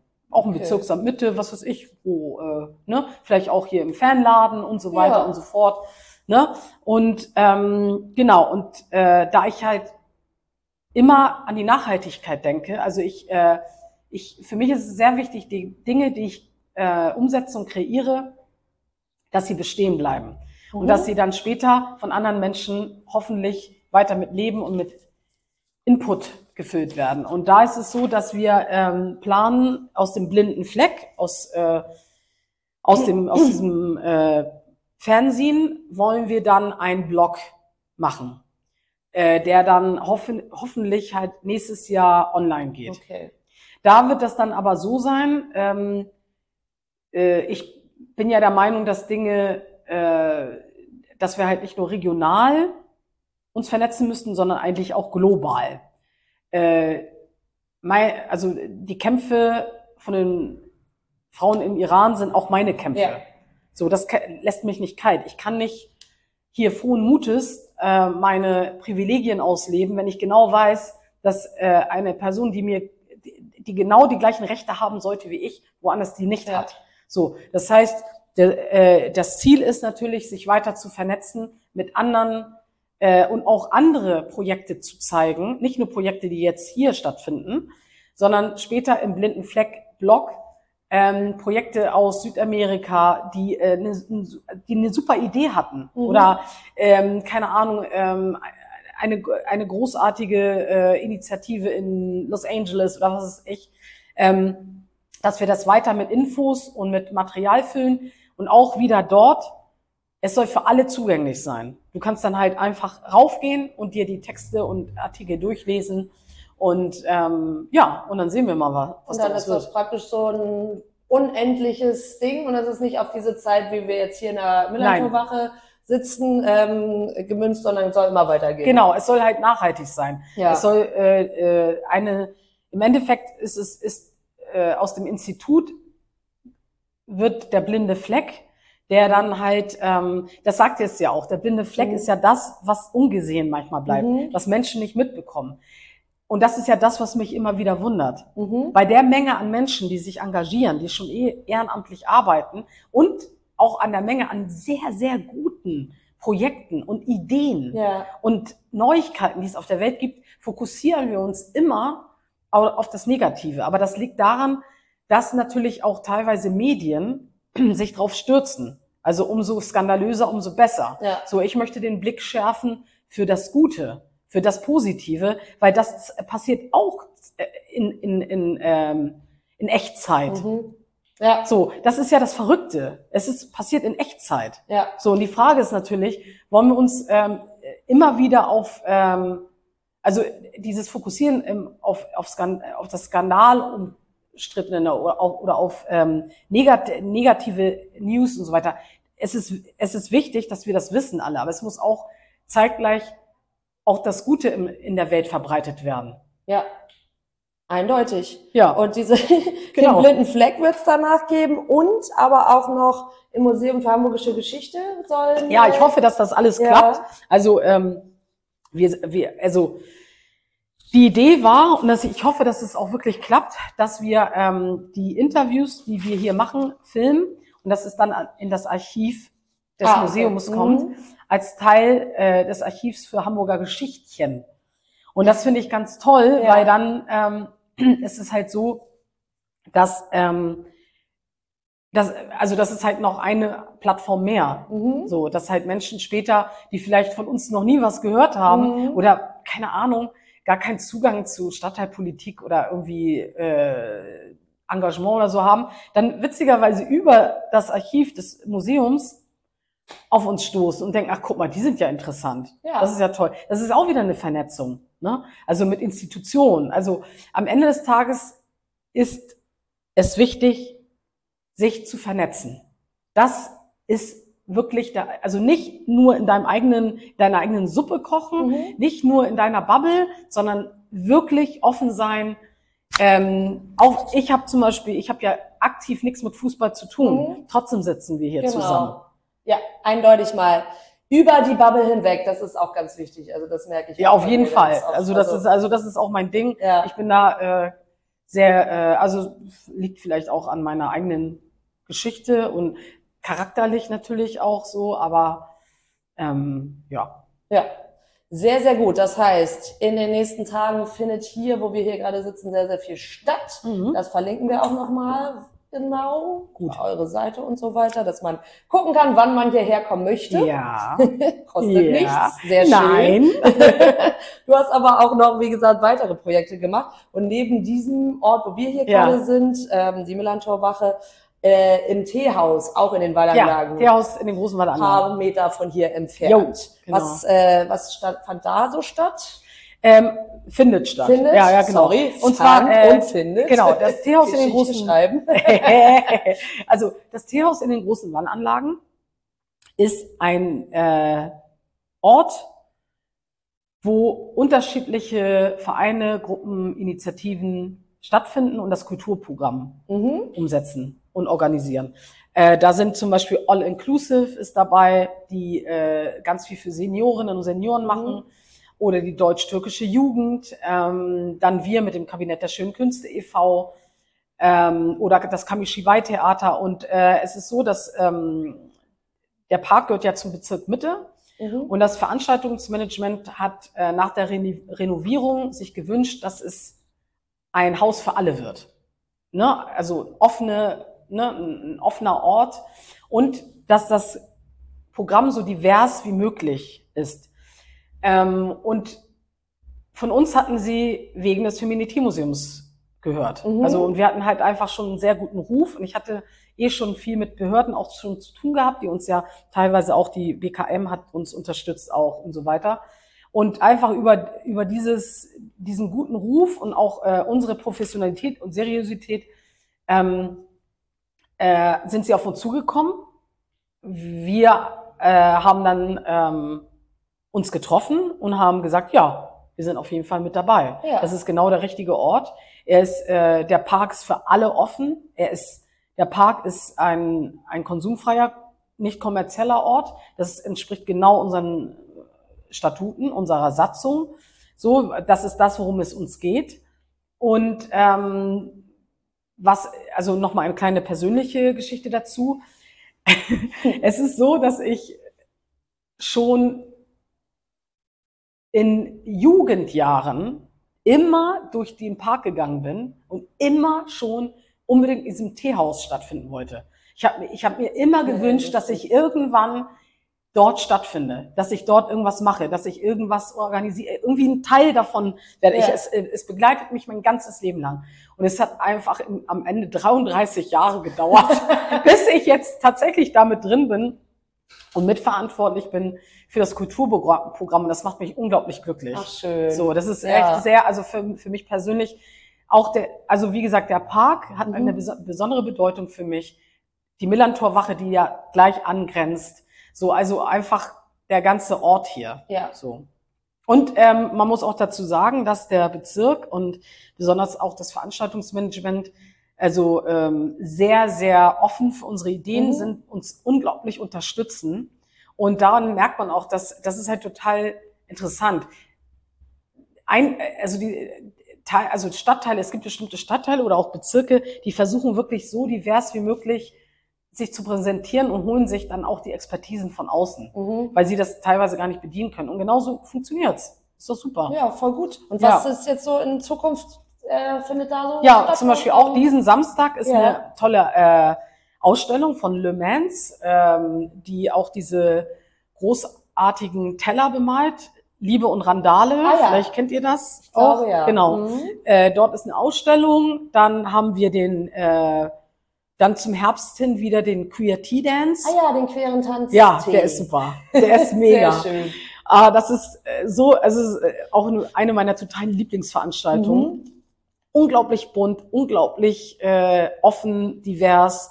Alle sind willkommen. Ähm, es gibt Aber immer das dann abends. nee, das ist tagsüber. Ah, okay. Wir machen da, äh, der, abends ist ja der Park. Ja, ich wollte gerade sagen, wie. Nee, nee, der Queer Tea, also ein, bitte, ganz große, krasse Empfehlung. Ja. Queer Tea Dance, also der queere Tanztee. Es sind wirklich alle willkommen, alt, jung, divers, äh, alles was, ne, es ist bunt, es ist lustig, ähm, keine Scham, keine, keine, äh, keine Ängste. Wir sind wirklich offen. Wir hatten die lustigsten Tage da schon mit den vielfältigsten Menschen. Und es geht eigentlich darum, einfach ein Statement für Vielfalt zu setzen. Schön. Ja, und da ist aber noch kein neues Datum wieder. Doch, irgendwie im September, aber ich habe äh, ich Ja. habe es jetzt gerade nicht Schreiben wir auch rein. Genau, Schreiben wir alles Schreiben wir rein. alles rein. Genau. Müsst Und, ihr alle äh, eure Kalender erstmal ja, rausholen, genau. alles eintragen. Also äh, wir haben da schon ein paar genau schöne Veranstaltungen oder der äh, äh, Queer Bingo, das ist dann ähm, organisiert. Also das ist eine Zusammenarbeit mit Fakir, äh, mit dem Fakir Sex Shop Kollektiv. So, also wir arbeiten ja auch sehr viel mit Künstlerinnen und Künstlern zusammen, mit anderen Initiativen. Wir vernetzen uns permanent. Mhm. Das ist wirklich richtig toll. Also echt schön. ja, finde ich auch. Ja, klingt echt total super alles. Ja, danke. Auf jeden Fall hier auch nochmal Platten und Blumen, auch aus meiner Kindheit, ist auch für mich Ja. äh, der Park meiner Kindheit. Ja, oder? Ja. Ist, oh, ich kenne so viele Menschen, die eine, Gesch also die eine so persönliche Geschichte Mhm. mit dem Park haben. Ja. Also als wäre das irgendwie die Lunge dieser die, dieses Stadtteils. Auf jeden oh, Fall. ich liebe es auch wirklich, ganz toll. Ja, und auch dieses Teehaus, also man ist, also ich bin da mal dran vorbeigegangen und wusste Oder? aber nicht, also bei mir war es eher so, ich wusste nicht so richtig, was das ist oder was da drin stattfindet. also die äh, die AWO hat das ja äh, jahrzehntelang ja. alleine äh, bespielt. Die äh, sind aber auch noch mit drin, die machen das Tag, Mhm. also das äh, Tagsüberprogramm bis 15 Mhm. Uhr und ab 15 Uhr sind dann die Initiativen und die Gruppen drin. aber voll gut, und dass wir, man das äh, mal erfährt. Ja, und das ist auch total, also wir sind schon eine interessante Mischung Mhm. und das funktioniert sehr gut. Wir haben also jetzt ein Jahr sind wir jetzt ja alle zusammen da Mhm. und das ist äh, ja top, würde ich sagen. Ne? voll gut. Ja. Du machst ja so viel, das ist echt so Ach, toll. geht doch. Nein. Und eine wichtige Sache, über die wir auch noch sprechen Ja. wollen, ist die Politboutique. ja, Auch ein weiteres tolles Projekt. Ja. Ähm, wobei handelt es sich denn da? also das ist eine, äh, das ist äh, relativ einfach sogar. Ja. Also ähm, ich habe 2010, glaube ich, mein Label gegründet, The Golden Age. Da habe ich ähm, angefangen, äh, Klamotten, also äh, Kleidung aus Spanien und Portugal zu importieren. Also die habe ich immer auf Märkten gefunden oder von kleinen Herstellern und Herstellerinnen. Ähm, habe immer drauf, also weil das halt ist ja auch meine, ja, ich habe ein Gefühl dafür. Ich habe eh auch Modebewusstsein. Außerdem war das halt, äh, habe ich auch immer nebenbei im, im Bereich Mode auch gearbeitet. Mhm. Ne? Also ich finde, das hat eh viel miteinander zu tun. Kunst, Mode, Ja. ne, Performance und so weiter. Und ähm, habe auch äh, mehrere äh, äh, ähm, Ladenkollektive ja auch ähm, war Teil davon oder habe sie mitgegründet. Ich war bei der kleinen Freiheit Nummer eins mit dabei, bei der Minimall, bei der Mikromall und so weiter. Und ähm, ich habe mich dann aber auch sehr viel mit mit Fast Fashion und so weiter äh, und Überproduktion auseinandergesetzt. Mhm. Und natürlich ist es so, dass ähm, ich bin halt ein Label von vielen und sorge dann in dem Sinne ja auch mit dafür, dass es immer mehr Sachen gibt, die dann Ja. irgendwann weggeschmissen werden. Das heißt, ich habe sehr früh angefangen, auch Secondhand-Kleidung eher zu Mhm. verkaufen oder auch Secondhand-Kleidung abzucyceln, um ähm, ja genau, um dem entgegenzuwirken. Und das entspricht auch mehr meiner Haltung dazu. Und ähm, ja, und dann ist daraus aber irgendwann Politboutique geworden, weil ich, äh, weil ich mehr tun wollte. Ich wollte halt nicht nur ein Label haben, mit dem ich, äh, also wo ich zum Beispiel auch nur auf St. Pauli drucke oder nur eco-friendly bedrucke oder einfach nur upcycle, sondern es ging mir darum, was könnte ich denn noch mit der Ja. Mode erreichen? Wie viel, wen könnte ich denn noch mit unterstützen? Was könnte ich denn noch damit erreichen? Und dann haben wir äh, halt mit dem Feminity Museum das ähm, T-Shirts gemacht und Sticker. Ähm, die wurden uns, äh, also die, äh, der, der Spruch auf den T-Shirts stammt von Willy Landl, einem Chansonnier aus Österreich. Den hat er uns zur Verfügung gestellt. Und der Spruch, also die, von den Heteronormativ-Stickern von einem Künstler aus Berlin. Mhm. Und wir haben die ähm, produziert, um halt Spenden zu generieren. Die gehen halt in, in unsere Arbeit. Ne? Damit finanzieren wir halt sozusagen, äh, äh, können Sachkosten tragen und so weiter und so fort. Und da habe ich halt gemerkt, wie toll das ist, wenn, ähm, also auch für Menschen, wenn sie mit, mit, mit dem Kauf, also mit, mit Konsum auch mal was Gutes tun. Ja, Ja, weil also man dann kann das ja- schlechtes Gewissen Na, dazu, äh, ja, so ein schlechte Gewissen müssen alle für sich wissen. Ich Ja. habe oft ein schlechtes Gewissen bei Konsum. Also Ja. ich denke eh viel drüber nach, was für ein, ähm, ja, was, was ich, auf Spanisch heißt es Huellas, äh, Fußabdrücke, ja genau, was für einen Fußabdruck, Fußabdruck ja. ich hinterlasse. Und wenn du dann halt alles noch dazu nimmst, wie, ähm, also ich zum Beispiel bestelle nichts bei Amazon oder irgendwas, Mhm. ne? Also ich, ähm, ich bestelle eh ungern, weil ich halt immer drüber nachdenke, was das von Mhm. was äh, wie mein CO2 äh, Kontingent was was es damit macht ne und ähm, genau und dann habe ich halt überlegt cool das funktioniert ja super jetzt schon mit den Shirts und den Stickern hä dann kann ich ja eigentlich mit allen Klamotten das machen ich kann doch ich, ich meine dann ich kann ich kann doch mit den Sachen die ich verkaufe andere unterstützen Mhm. das heißt, ich habe halt ähm, zum Beispiel ein T-Shirt, das heißt äh, Diverse, ähm, also divers. Das, äh, da kommt halt von dem Verkaufspreis ein Teil an All Inclusive. Mhm. Ne? Oder ich habe halt, ähm, keine Ahnung, welches hatte ich denn noch? Ähm, ein T-Shirt, da äh, damit können wir das Trans Health Kit Project unterstützen. Und ähm, komplett überzeugt davon war ich, als wir dann im letzten Jahr haben wir ein Pop-up gemacht in Gängeviertel, die Politboutique. Mhm. Und da haben ganz viele andere Künstlerinnen mitgemacht und haben dann ähm, sozusagen von ihren äh, Produkten einen Teil an Projekte gespendet, die sie ausgesucht haben. Ah ja. Und das war total toll, weil das heißt, du hattest einen Effekt. Sie selber sind zu Multiplikatorinnen geworden. Also wir haben, ich habe mir zwar die Politboutique ausgedacht, aber dadurch, dass die die teilnehmenden Personen ähm, Projekte ausgesucht haben, wo sie gespendet haben, habe ich zum Beispiel auch Projekte kennengelernt, die ich gar nicht kannte. Das ist echt so. super, ja. Ne? Und das ist, und da, und da habe ich gemerkt, wie wichtig das ist. Also, dass du halt eben nicht nur an dich denkst, also, sondern überlegst, okay, äh, wen könnte ich denn vielleicht Mhm. vergessen haben? Oder wen könnte, der würde dann eigentlich gut mit reinpassen. So. Und was halt auch ähm, ganz wichtig ist, ähm, ich bin ja ganz große Freundin nicht der, der Kopie, also nicht kopieren oder klauen, sondern der Nachahmung. Mhm. So. Oder einfach Menschen und Sachen unterstützen, die das schon gut machen. Ich muss das Rad nicht neu erfinden Ja. und ich muss nicht noch eine Initi Initiative gründen, wenn es die schon gibt. Aber es, ich kann mich ja solidarisch zeigen und sie unterstützen, damit sie mehr Power bekommt. So, das ist halt auch wichtig. Ja. Aber dieser Pop-Up-Store, haben ja Pop-Up-Stores so an sich. Der war dann letztes Jahr November, Dezember irgendwie. Mhm. Ne? Und dann machen die ja erstmal zu. Genau, und zwar habe ich dann überlegt, gut, ich will kein Geld ausgeben äh, für, äh, also ich will nicht, dass das Geld in, in der Struktur versichert, Mhm. äh, versickert. Mhm. So, weil das Problem ist natürlich, wenn, wenn ich jetzt eine Mitarbeiterin oder Mitarbeiter habe oder ähm, einen Laden habe, dann muss ich ja erstmal die Fixkosten tragen. Mhm. So, und das macht für mich, dann bleibt viel zu wenig Geld zum Spenden oder für andere gute Ja. Sachen. Also mache ich das ganz anders. Ich arbeite sozusagen mit anderen zusammen. Das heißt, meine Sticker gibt's im Online-Shop von Fuck Yeah. Äh, die T-Shirts gibt's im Kunstkiosk St. Pauli. Ähm, wiederum die St. Pauli Tourist Office hat auch Sticker Mhm. oder Postkarten. So, das heißt, ich ähm, kooperiere mit anderen Läden Mhm. oder auch mit äh, Online-Shops, die es schon gibt. Ich Ja. muss nicht einen eigenen haben.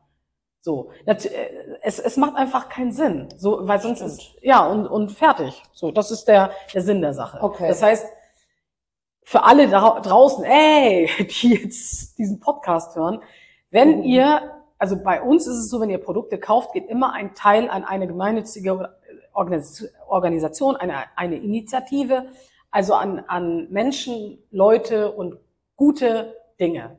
Immer. Ja, ist viel Arbeit, weil ich muss ja total viel Akquise machen Ja. und mich um den Vertrieb kümmern. Aber ähm, es ist unglaublich, wenn ich also äh, die ähm, auch das Feedback, Ja. das ich bekomme und halt auch die, also muss ich auch immer wieder sagen, auch die Menschen, die dann die Produkte kaufen, die sich wirklich freuen, oh cool, irgendwie, äh, dass ich dann, ich kannte das Projekt gar nicht, aber es freut Das mich. ja Also es ist einfach, ein- also irgendwie haben dann alle ein gutes Gefühl. Ja, absolut. Auf jeden Fall. Ja, total. Und hast auch noch was Schönes. Ja genau, und man hat auch was Schönes. Sehr genau. gut. Also, Ja, und ein, ein T-Shirt hast du gesagt, hieß äh, Diverse. Ja. Und ähm, du machst auch Gender Diversity Workshops, habe ich gesehen. genau. Was ist das genau? Ja, im Endeffekt ist es so, dass ähm, wir äh, teilweise bei, also wir waren eingeladen in der Stadtteilschule Sternschanze und haben dann halt äh, mit ähm, vierten Klassen über geschlechtliche Vielfalt gesprochen. Es ist halt so, dass es ähm, ganz oft Missverständnisse gibt oder auch Ängste. Hm, ja, ne? Ängste auch, ja. ne, also besonders was so gendergerechte Sprache angeht und so Mhm. weiter. Und ähm, dadurch, dass ähm, wir also uns ja auch mit, den, mit, der, mit dem Thema auseinandersetzen, aber auch so unglaublich nahbar sind, weil wir sind halt, also gerade die Dine und ich, wir sind einfach äh, sehr, sehr präsent Mhm. und sehr, äh, uns kannst du ansprechen, mit uns kannst du über sowas sprechen. Ähm, kam dann die erste Anfrage, ob wir nicht uns vorstellen könnten, einfach mit, äh, mit äh, Kindern über äh, Diversität, ne, über geschlechtliche Diversität Ja. zu sprechen.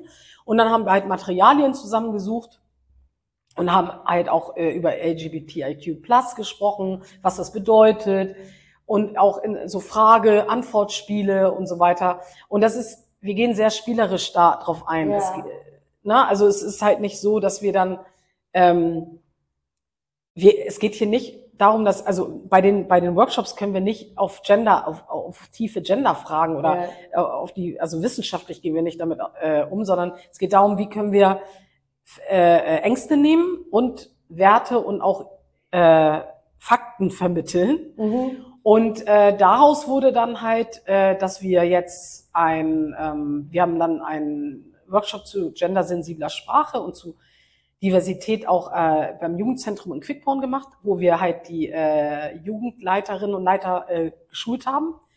Oder jetzt eine Anfrage vom äh, Gymnasium in Rissen, Mhm. wo wir halt ähm, die, ähm, die Lehrkörper als Multiplikatorinnen äh, schulen. Ah, okay. Ne? Also es ist äh, ganz, also es ist sehr viel, also wir, wir machen das halt, um einen einfacheren Zugang dazu zu bekommen. Mhm. Und ist vielleicht auch ganz gut, wenn man früh damit anfängt, so über, darüber solche Themen zu sprechen. Ja, genau, damit gar nicht erst Genau. Missverständnisse entstehen oder auch Ängste oder äh, Falschinformationen oder so. Es ähm, und was halt äh, auch da wichtig ist, ist ich habe das Gespräch sehr oft, was so äh, gendersensible oder gendergerechte Sprache angeht. Auch wir lernen die ganze Zeit Ja. dazu, okay? Also ähm, ich ähm, bin immer wieder erstaunt darüber, wie schnell also so neue, also neue Begriffe auftauchen, die ich äh, überhaupt nicht noch, noch nie gehört habe. Und man kann nicht gleich So, alles richtig genau. machen. Ne? Ja. Nein, sowieso nicht. Ja. Ne? Also es, aber äh, es fängt ja schon damit an. Ich finde, es fängt immer damit an, dass Leute sagen, ich würde gern das besser verstehen. Mhm. In dem Moment, wo du sagst, ich glaube, ich würde es gerne verstehen oder ich äh, ist schon eigentlich alles super. Ja. So, weil darum geht es ja am Ende. Ne? Also Genau. es, es, ähm, es geht ja nicht darum, dass du dich, also das, das ist ja auch das En- Interessante an Akzeptanz. Du sollst ja nicht so werden wie ich, Mhm. aber du, du solltest mich schon akzeptieren. ja. Darum geht's. Ja. So, es geht nicht, also ähm, es geht halt am Ende des Tages nie, nie darum. Es geht aber darum, dass es nun mal Vielfältigkeit gibt und dass es akzeptiert werden sollte. Mhm. So. Und dazu gehört halt auch, dass sich Sprache ändert. Oder dass Menschen sagen, ich möchte das nicht. Oder wir, wir müssen eh was, äh, was verändern. Also es ist halt äh, der ganz, also ähm, im, im besten Fall bist du individuell immer im Wandel, aber auch die Welt ist im Wandel. Ne? Du musst zwar nicht immer alles total mitkriegen oder die Komplexität äh, verstehen, aber du solltest dich schon, also nicht verschließen. Ja, das ist halt schon mal das Erste. Nicht einfach sagen, ja, ist mir eh alles viel zu kompliziert, das schaffe ich nicht, das ist, äh, war früher alles besser. Ja, oder, ich, oder das war schon immer so. Ja. Was ist denn das für eine Aussage? Ja. Also, ja. Und jetzt halt nicht. Ja. Akzept, also, was willst du akzeptieren? Also, ja. Ja, sehr cool. Also finde ich auch richtig gut. Früh, also vierte bis dreizehnte Klasse ja. macht ihr irgendwie. Ne? Ja, ja, genau. Und vorher dann, macht das, also. Ja, gut, vorher macht es wahrscheinlich wirklich keinen Ja, Sinn, also, ja, welch, warum auch? Ja. Also irgendwie, das ist, das ist ja, finde ich, eher interessant. Umso jünger sie sind, umso weniger haben Sie solche Sachen? Genau, also sehen Sie die, genau, genau so ist es. Mhm. Das ist ja das, was ich ganz oft beobachtet habe. Die, die, das ist dann, die sehen die Unterschiede gar nicht. Mhm. Die werden dir dann halt irgendwann sozusagen vermittelt, mhm. dass es Unterschiede gibt. Ja. Ja. Und dann habt ihr aber auch noch einen Gender Diversity Awareness, Awareness. Workshop. Genau, da äh, ist es so, dass wir äh, wenn es äh, Clubanfragen gibt oder auch, ähm, also im Endeffekt auch, das war ja auch beim Jugendzentrum so, dass gefragt wird, wie können wir eine, äh, also wie können wir genderneutral auftreten? Mhm. Ne? Also das geht ja auch um Awareness und wie können wir eine ein Safe Space kreieren? Mhm. Ne? Und da gibt's halt mehrere Handwerkzeuge. Ne? Also man kann halt äh, ganz oft geht's schon darüber, dass du einfach ähm, in deinem Selbstverständnis, also in deinen ähm, was auf der Webseite steht, damit äh, Menschen, die äh, halt, also keine Ahnung, die halt Fragen haben, die Möglichkeit haben, dorthin zu gehen. Ja. So indem man die Flagge zeigt oder irgendwie äh, einfach im Text ne, schon gesehen wird, oh, das wird gegendert und so weiter. Ne? Also dass man halt die, äh, die Möglichkeit bietet. Ne? Und das mhm. und auch, ähm, also auch in, in öffentlichen Räumen. Ja. Ne? Also einfach ein Safe Space kreiert. Und da äh, und auch ähm, ja dafür, also das ist halt sehr individuell.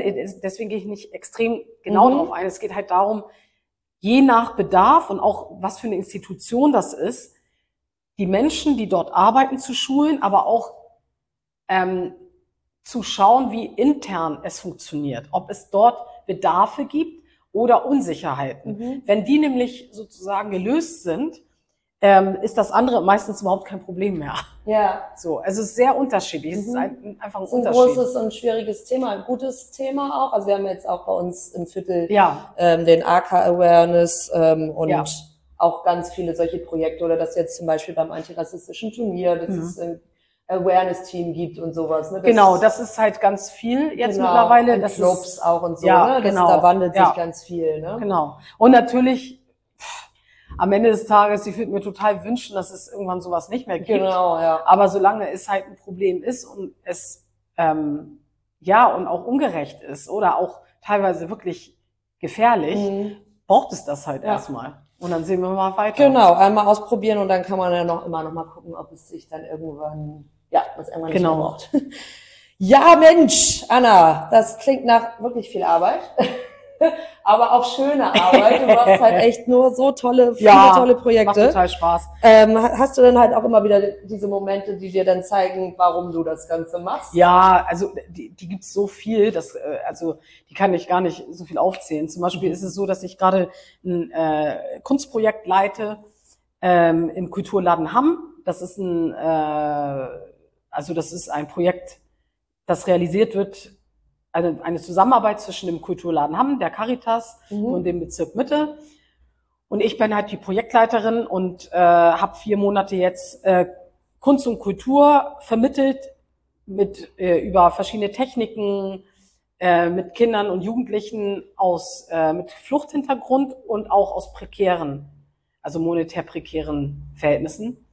Und ähm, das kann man sich gar nicht vorstellen. Also was ich da erlebt habe und was die, was mir gespiegelt wurde und wie klug die sind und wie lustig und ähm, wie einfach, also weißt du, einfach über die Kunst ich Zugang finde und Werte ja. vermitteln kann. Oder auch, äh, also es ist Wahnsinn. Also es hat so viel Spaß gemacht. Es gibt jetzt ähm, eine Gruppenausstellung äh, beim Sommerfest des Kulturladen Hamm äh, in August. Genau, im August kann man sich das alles anschauen. Das ist total super. Ich freue mich total drauf. Und ähm, genau, das ist so ein Moment. Oder äh, dass ich, dass ich einfach beim Kaffee sitze, also Kaffee trinke und dann ähm, ich dann irgendwie da sitze und dann irgendjemand vorbeifährt und schreit, ey Anna, geiles Interview, top, so und ich. Das passiert hoffentlich nach dieser Veröffentlichung auch ja, mal. Das ist einfach, das ist total super. Mich kennen ja auch viele ja. Leute so vom Sehen oder haben irgendwie, äh, ne und ähm, haben halt, äh, ich, ja, haben einfach ja, kennen mich, finden das irgendwie gut und hören sich das an, gucken sich das an oder äh, sprechen. Also es ist halt unglaublich viel ähm, auch Persönliches. Also ich bekomme äh, teilweise Briefe oder auch ähm, cool. ich habe äh, E-Mails bekommen, persönliche Nachrichten, wo Menschen äh, mir gesagt haben, ich, ich habe dir echt total viel zu verdanken. Du hast mich inspiriert, okay. du hast mir irgendwie, äh, du hast mich total wahrgenommen und ernst genommen. Ja, aber es ist halt das, was auch mir passiert ist.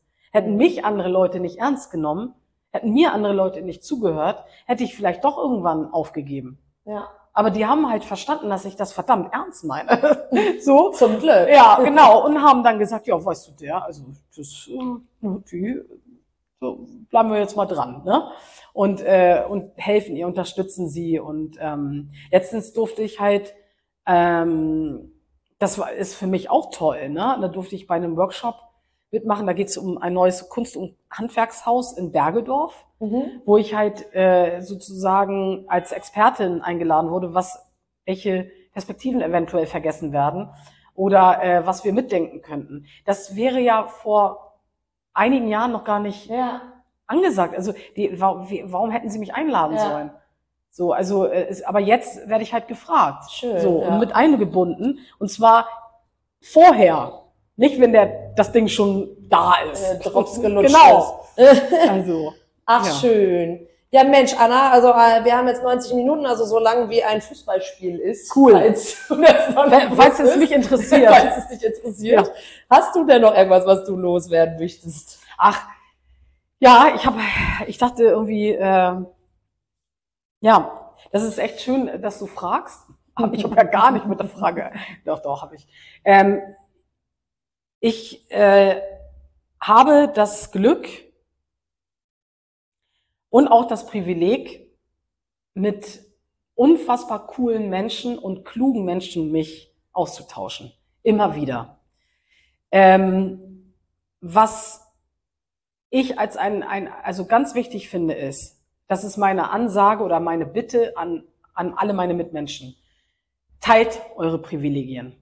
So, wenn mhm. ihr, wenn ihr äh, einfach äh, eine Stimme, also wenn ihr sozusagen in Entscheidungsgremien seid oder Macht habt oder auch Dinge mitentscheiden könnt, versucht divers und inklusiv zu denken und andere Menschen mit reinzuholen, die eventuell nicht mitgedacht wurden. Mhm. Das mache ich auch. So, ähm, so das heißt, das erste ist Privilegien teilen. Und ansonsten finde ich, wäre es schon wirklich gut, wenn Menschen reflektiert leben würden. Also wenn sie überlegen, einfach bevor sie handeln, bevor sie reden, könnte ich die Person damit verletzen? Oder habe ich ja. vielleicht irgendjemanden vergessen? So habe ich eigentlich alle mitgedacht. So, ich, ähm, ich tue das. So, ich, ich reflektiere mein, mein, mein, mein Handeln, mein, äh, meine Gedanken, also auch mich permanent. Das gehört, äh, das gehört sich so. Ja. Ne? Also, und ähm, und witzigerweise macht Selbstreflexion auch kritikfähiger. So, weil das ist ein guter Tipp. Ja, ist wirklich so, weil ich natürlich werde ich auch kritisiert oder ähm, im schlimmsten Fall, aber auf sowas gehe ich schon gar nicht mehr ein, äh, provoziert, mhm. ne, weil äh, gibt halt immer irgendwelche Witzbolde, die sich irgendwie äh, mit, mit mir anlegen möchten oder sich mit mir messen möchten. Mhm. Keine Ahnung warum, aber äh, aber das macht halt, äh, wenn du wenn du genau weißt, warum du etwas tust und wenn du dich einfach ähm, sicher bist und sicher in dir selbst bist, dann weißt du auch, wo also dann spürst du sehr schnell und kriegst sehr schnell raus, ob das jetzt ein persönlicher Angriff ist oder ob das auf sachlich, sachlicher Ebene stattfindet. Und ähm, das, äh, das wünsche ich mir. Ich möchte halt, also zum Beispiel auch, dass viel, viel mehr inhaltlich und sachlich ähm, vernünftig miteinander umgegangen wird und nicht, äh, dass Menschen persönlich angegriffen werden. Was ist denn das für eine Art und Weise? Ja. So, also so irgendwie, das ist doch keine, äh, das ist doch kein Verhalten. Nee, eindeutig. Ja, also das heißt, Privilegien teilen, bisschen mehr äh, selbstreflektiert durch die Gegend laufen und ähm, ja, und vielleicht sich selber nicht immer für den Nabel der der Welt halten. Ja, So. Cool. Das sind drei sehr gute Sachen. Die nehmen wir mit. Ja, gut, freut mich. Und den Rest der Sendung auch. Ja, danke. Vielen, vielen Dank. Das Ja, war total super. schön. Wir verlinken alles Mögliche. Oha. Ja, gehen das wir nochmal in uns. also ich, und kommt bitte Ja. alle her hier in die Millantorwache. Ja, das wäre super. das Ich freue mich toll. total. Und wie gesagt, auch äh, ich bin ja ähm, in dem Sinne äh, erreichbar, weil auf, über meine Webseite kann man mich auch per Mail erreichen. Und ich bin ja auch hier und ähm, keine Ahnung. Also Ihr könnt sie kennenlernen. Ja, also- sie noch nicht kennt. also ja, also ja, ihr könnt mich kennenlernen. Ähm, ich hoffe, ihr wollt mich kennenlernen aufgrund der äh, meiner Arbeit. genau. Aber wir können auch so ein bisschen schnacken, wenn es unbedingt sein muss. Genau. Schönes Schlusswort. Ja, genau. Vielen Dank. Tschüss. Ciao.